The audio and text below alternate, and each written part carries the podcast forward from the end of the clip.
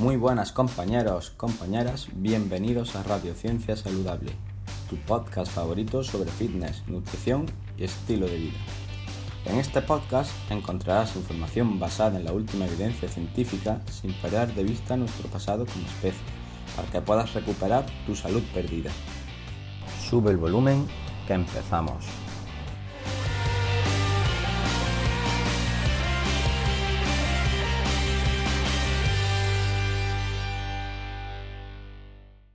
Muy buenas compañeros y bienvenidos al segundo episodio de Preguntas y Respuestas.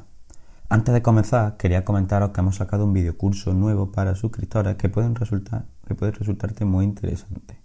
Contiene cuatro módulos. El primero de ellos es una rutina de ejercicio y del segundo al cuarto trato temas sobre nutrición, mentalidad y movimiento para poder alcanzar una vida saludable. Te animo a que los veas suscribiéndote en cienciasaludable.com barra regalo y si ya estabas suscrito debe de, haberte de haberte llegado un mail con el link de acceso al curso. Así que ya sin más, vamos a comentar las tres preguntas que resolveremos hoy. La primera de ellas trata sobre cómo entrenar en casa y qué equipamiento es el más adecuado. La segunda de ellas hablamos sobre dieta sin carne roja y si esto es saludable o no.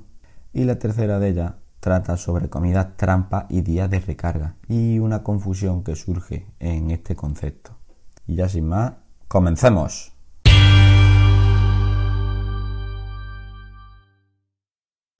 Hola Dani, ¿qué tal? Quería hacerte una consulta porque desde que estoy trabajando a jornada completa, la verdad es que estoy teniendo bastantes problemas a la, hora de entrenar, a la hora de también tener la oportunidad de entrenar fuera como hacía antes. Y entonces prácticamente para poder realmente cumplir mi objetivo, la única opción que se me está quedando es la de entrenar en casa. Entonces mi pregunta sería si, eh, o sea, cuáles serían los, mm, las herramientas básicas para poder llevar un entrenamiento completo.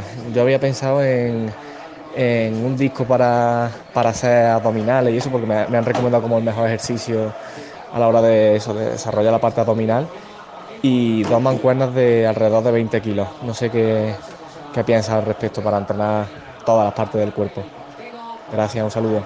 Esta es una pregunta muy interesante y sirve de complemento a la pregunta que respondí en el episodio 1 sobre cómo entrenar rápido en un gimnasio. Vamos a comenzar por partes. El disco o rueda abdominal es uno de los pocos equipamientos que de verdad funciona, una forma muy buena de entrenar el core abdominal y yo suelo incluirla en prácticamente todas las rutinas que hago al menos una vez a la semana. Tiene la ventaja, además, de ser muy económico, costando apenas unos 10 o 12 euros, pudiéndose comprar en cualquier tienda de deporte. Dicho esto, para trabajar tu core, si no quieres acumular cacharro en casa, puedes entrenar abdominales con tu propio peso corporal sin problemas, con ejercicios como plancha, levantamiento de piernas y sus variantes.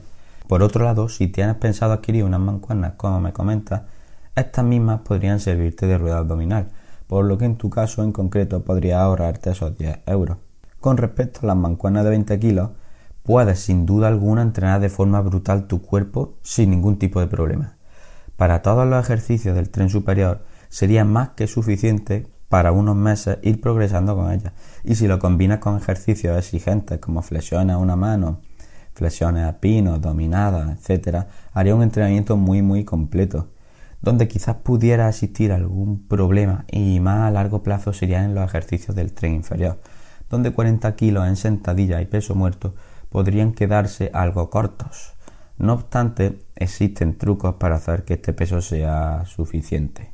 Por ejemplo, cuando seas capaz de hacer 4 series de 20 repeticiones en sentadilla profunda, puedes pasar a su versión unilateral, el pistol squat, un ejercicio muy exigente que muy pocos son capaces de hacer ya sin peso corporal. Si encima le añades el peso de una malcuerna, te prometo que tendrás ejercicio para años. Con respecto al peso muerto ocurre algo parecido, pudiendo aumentar la exigencia de este ejercicio si lo haces a una pierna. Igualmente, si combinas calistenia con mancuernas, tendrás un entrenamiento mucho más rico en variedad y movimiento.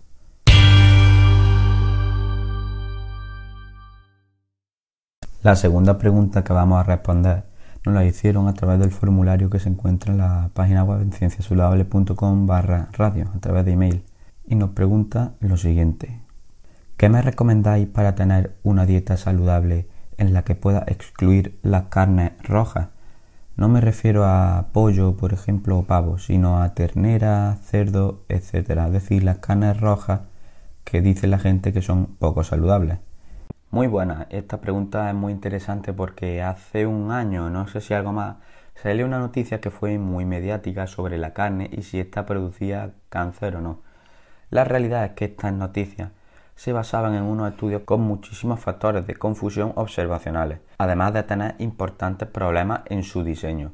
Por un lado, metieron en el mismo paquete a la salchicha ultra procesada con mil conservantes y al jamón ibérico, cosa que ya nos da que pensar, ¿no crees? Por otro lado, existen una serie de sesgos. Por ejemplo, la gente que come carne estadísticamente suele tener peores hábitos en su vida, no hacen deporte, beben, fuman más, comen menos verduras, etc. Esta es una de las defensas que además tienen las dietas veganas, donde sus individuos siempre muestran en los estudios observacionales mejor salud. Claro, una persona vegana suele tener un mayor estatus socioeconómico, ya que puede elegir lo que come y lo que no.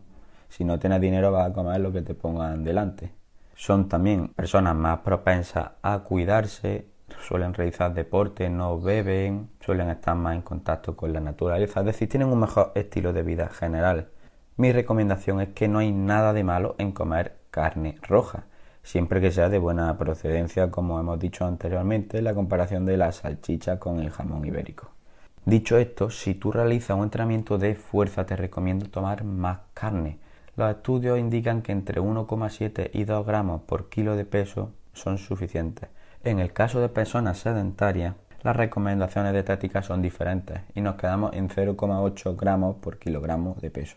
El problema es que en la sociedad actual comemos muchísima más carne de la que necesitamos, muchísimo más de 2 gramos por kilogramo de peso y en nuestra mayoría somos sedentarios. Esto debe tenerlo en cuenta a la hora de elegir la carne que comes.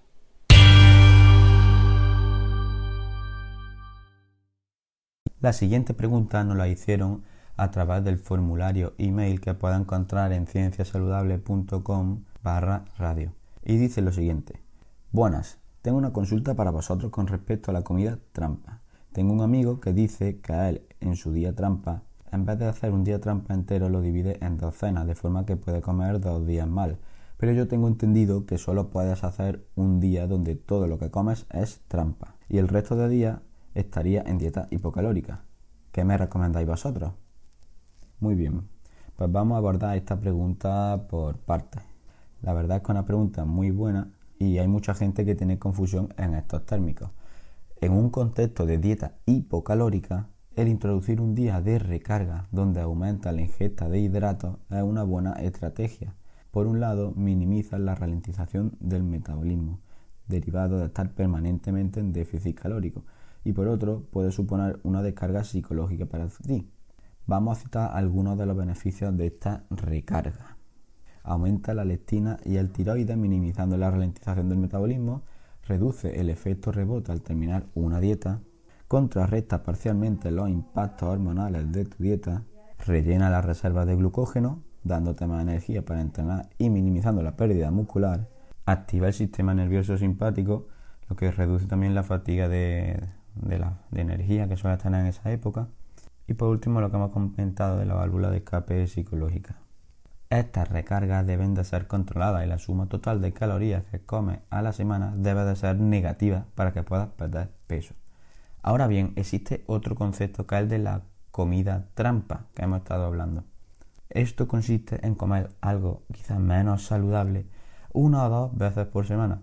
El beneficio de esto es exclusivamente la descarga psicológica de estar comiendo sano toda la semana. Si eres muy estricto, al final corres más riesgo de romper finalmente la dieta por las tentaciones, por lo que sería una manera de flexibilizar una dieta saludable. Estos conceptos se pueden aplicar a la vez, es decir, tú estás en una dieta hipocalórica y aprovechas el día de recarga calórica, es decir, el día que tú vas a comer más calorías para salir a cenar con tu amigo. En este caso estarías sincronizando las dos actividades. Pero mucho cuidado con lo que comes, porque como digo, es posible que si te metes una familia de telepisa, el balance calórico semanal sea positivo y engorde. Es por ello que debes saber usar las comidas trampas si estás en dieta hipocalórica. Y si solo quieres mantenerte, pues puede ser algo más flexible.